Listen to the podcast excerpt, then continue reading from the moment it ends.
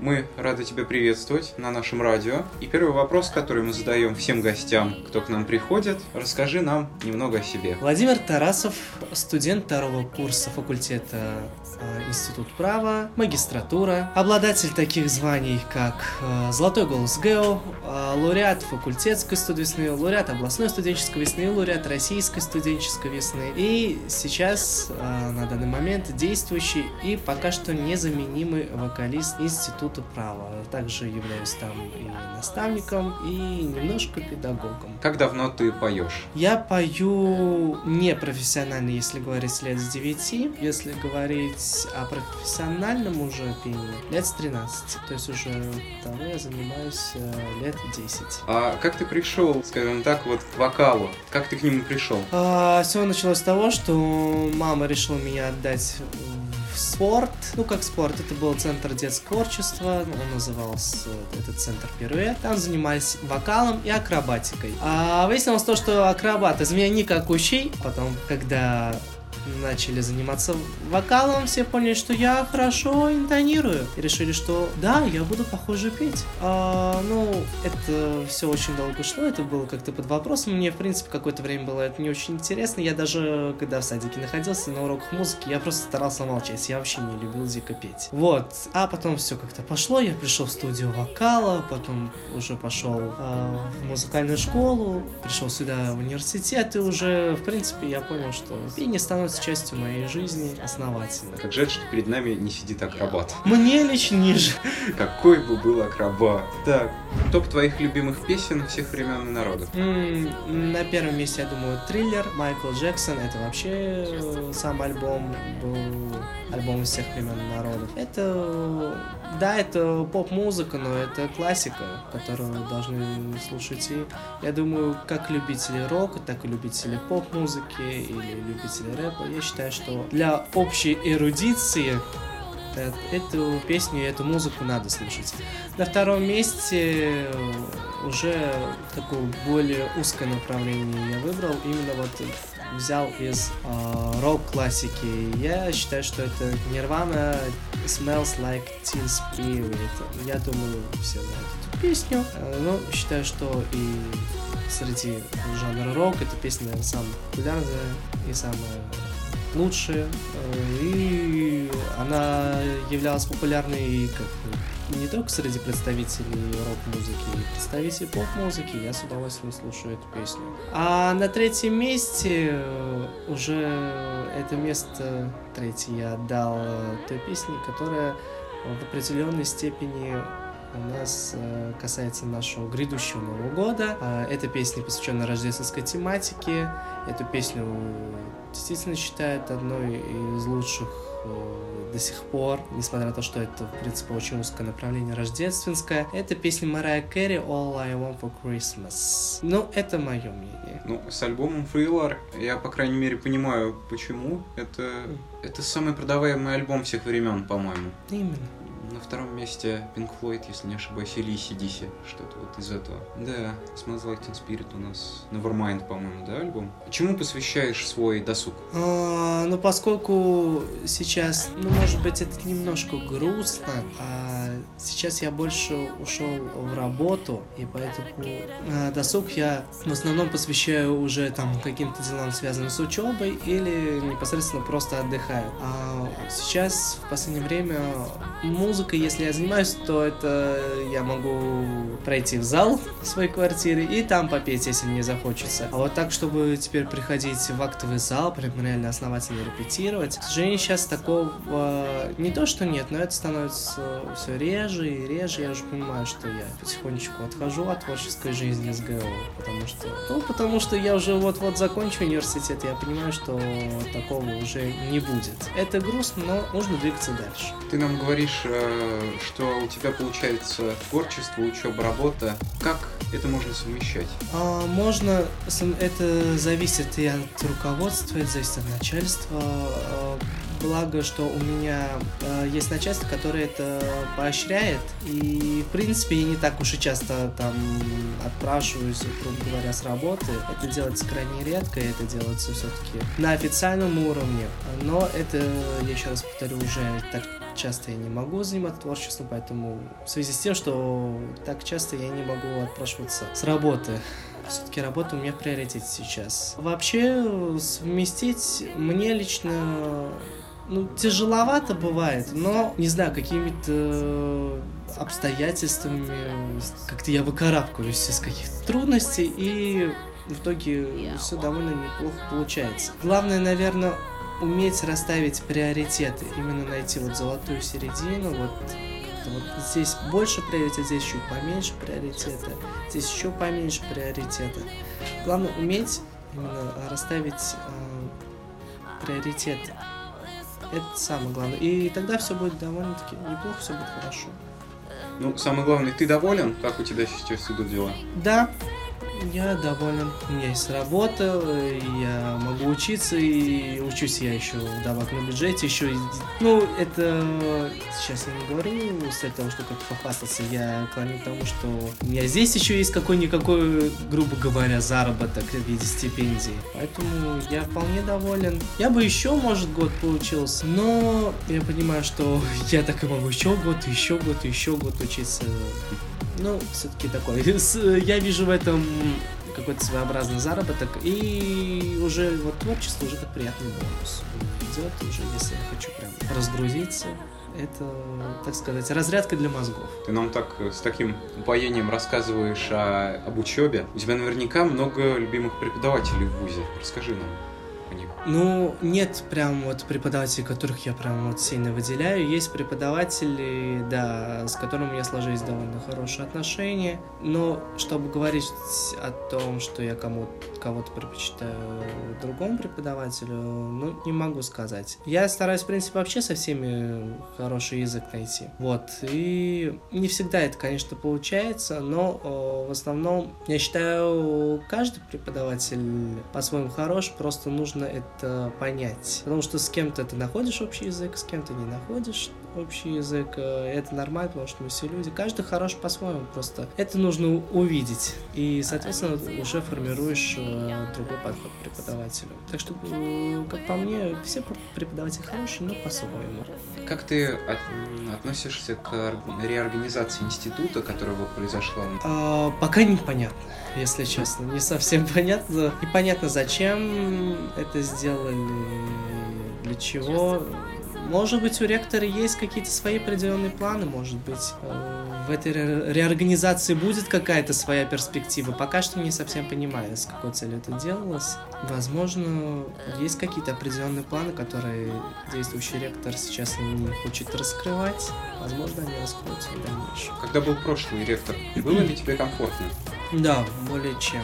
Я про, просто про действующего ректора сейчас ничего не могу сказать, потому что, в принципе, я очень-очень не сильно коснулся его, потому что я сейчас нахожусь вообще на магистратуре и уже бакалавриат у меня за там. И поэтому как-то меня вот все эти изменения не сильно-то особо коснулись, в принципе, участие ректора на данный момент. Но э, если говорить о Габибулле Рамадановиче, то это замечательный человек. Ну, как по мне, он помнил каждого студента, который как-то себя активно проявлял не только в активной творческой деятельности, но и в научной творческой деятельности. То есть, если, грубо говоря, к нему подойти, попросить его сделать селфи, он не, не будет воротить носом. Он скажет, давай. И сделать с тобой селфи. Это при всем своем авторитете, это человек э, довольно простой по своей природе. Очень простой к студентам, у него довольно простое отношение. И таких людей действительно очень мало. Очень мало, и он действительно очень много вложил, что в этот университет. И я вообще поражаюсь, как можно сочетать в себе какие-то такие черты, как вот именно властные какие-то черты характера, и при этом еще очень гармонично это сочетать э, с простотой своей души. Это вот очень мало таких людей, будучи на руководящих должностях, но при этом сохранивших такую простоту. На самом деле у Габибулы Рабадановича история, там, о которой можно узнать в наших подкастах. Вот. У него же история такая, что он, по сути, именно человек довольно простой, из э, простой семьи, простого села. Я так думаю, это у него по жизни тянется так. Ну, возможно, да, это сказалось как-то. Но еще больше у меня я уважаю этого человека, поскольку из простой семьи, из села, стать э, действительно очень авторитетным человеком. Стать авторитет для многих, но при этом вот именно сохранив такое вот довольно простое отношение. Я просто никогда не забуду, когда мы выстроились э, на гал-концерте, чтобы прогнать э, всю программу, и обязательно в, одном, в одной из частей этого концерта должен был быть ректор. Он должен был там присутствовать. И когда он заходит, такие все здравствуйте, здравствуйте. Ну что, не устали? Устали. Ну ничего, держитесь. Ну как вот, как с детьми именно. Вот как с одной большой семьей. Именно вот отец всего студенчества СГО. Так я его могу охарактеризовать. Какие советы ты можешь дать нашим студентам? Дорогие студенты СГО, абитуриенты, то бишь будущие студенты СГО и выпускники, мой вам совет уметь находить золотую середину. Это самое главное, уметь находить баланс между активистской деятельностью и учебой. Это крайне важно. Это я понял, в принципе, по опыту и своему, и по опыту других ребят. Главное, учитесь и учась не забывайте тоже делать такую разгрузку мозгов, потому что она довольно-таки полезна, она, в принципе, и тоже помогает учиться. Я поэтому не понимаю людей, которые так э, презирают активистскую деятельность и говорят, что вы пришли не по специальности, что зачем вы вообще этим всем занимаетесь, а я скажу зачем, потому что это разгрузка мозгов. Я не могу все время э, сидеть на семинарах и на парах, потому что у меня мозги, грубо говоря, начинают кипеть уже. Если бы не эта активистская деятельность, я бы уже давно, наверное, бы даже в какой-то степени забил бы на учебу и, наверное, бы больше бы пропускал гораздо пар, чем я пропустил за все четыре года своего обучения на бакалавриате. А так, э, когда я понимал, что все, я уже нахожусь на грани, когда меня уже все начинает раздражать, и я уже не хочу учиться, я понимаю, что я всегда э, мог прийти в актовый зал, там пропеться, даже проораться, какие-то эмоции выплеснуть, и все. И уже становится легче, ты понимаешь, ну все, теперь можно снова пойти на учебу уже с какими-то перегруженными мозгами, с новыми силами. Научиться не забывайте, тоже с этим не борщитесь и с активистской деятельностью. Папа. Какие жанры, в каких жанрах ты предпочитаешь э, исполнять свои песни? Какие жанры предпочитаешь? Ну, конечно, чаще всего это поп-музыка. Это прямо вот однозначно. И, в принципе, это не только я могу сказать, это могут сказать другие все. Сказать, что у тебя именно такой попсовый э, тембр, грубо говоря. Но попсовый не в плохом смысле, а именно в хорошем. Что я могу, в принципе, исполнять какую-то коммерческую поп-музыку. Я сразу могу говорить, что точно, если меня попросят спеть э, Муслима Магомаева, или если попросят спеть гимн Российской Федерации так, что все рыдали, я могу сказать, что я не смогу это сделать.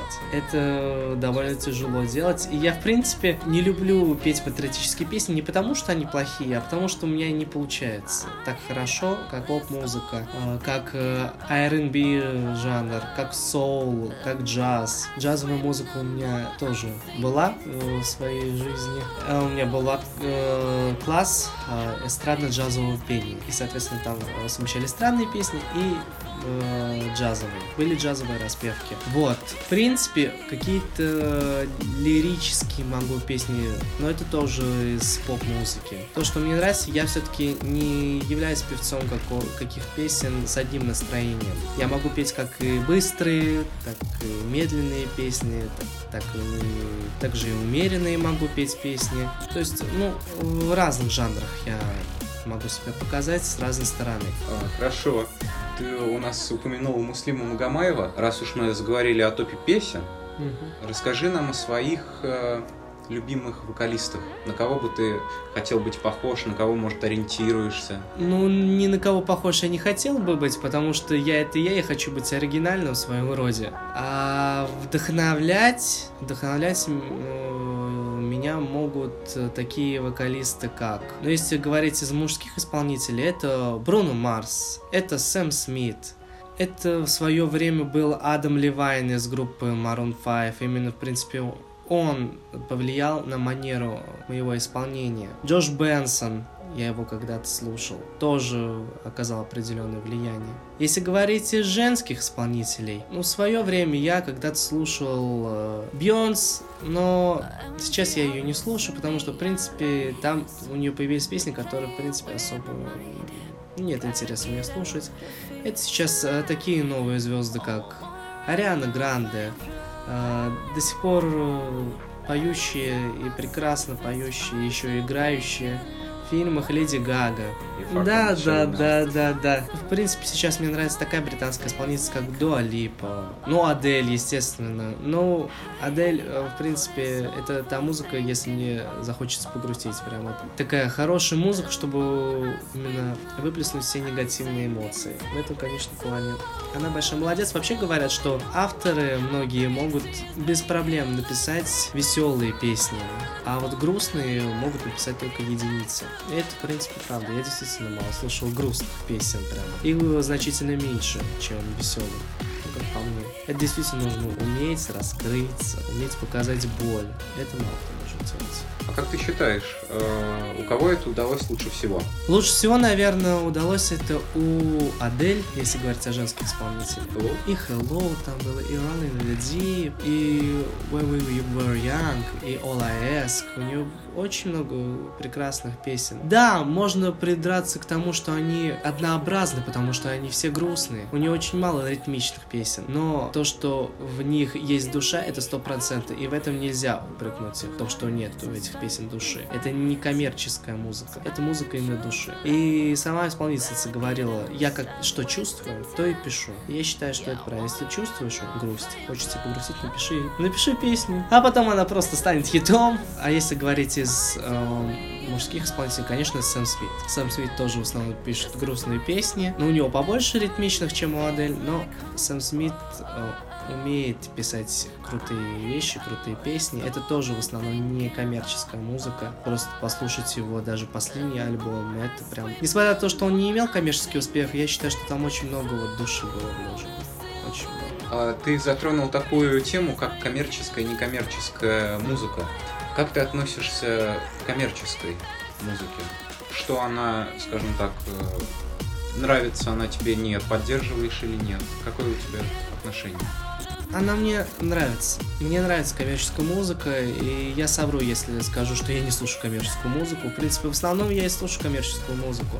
Коммерческая, иначе говоря, это массовая музыка, это тоже своеобразная разрядка для мозгов, то есть простые запоминающиеся мелодии, простые слова, они тоже нужны людям. Иногда человек хочет просто сесть и не думать. Хочется ему просто вот взять и потусить, не думать там о смысле жизни, о ценности потери, уверенного. Не всегда этот человек хочет.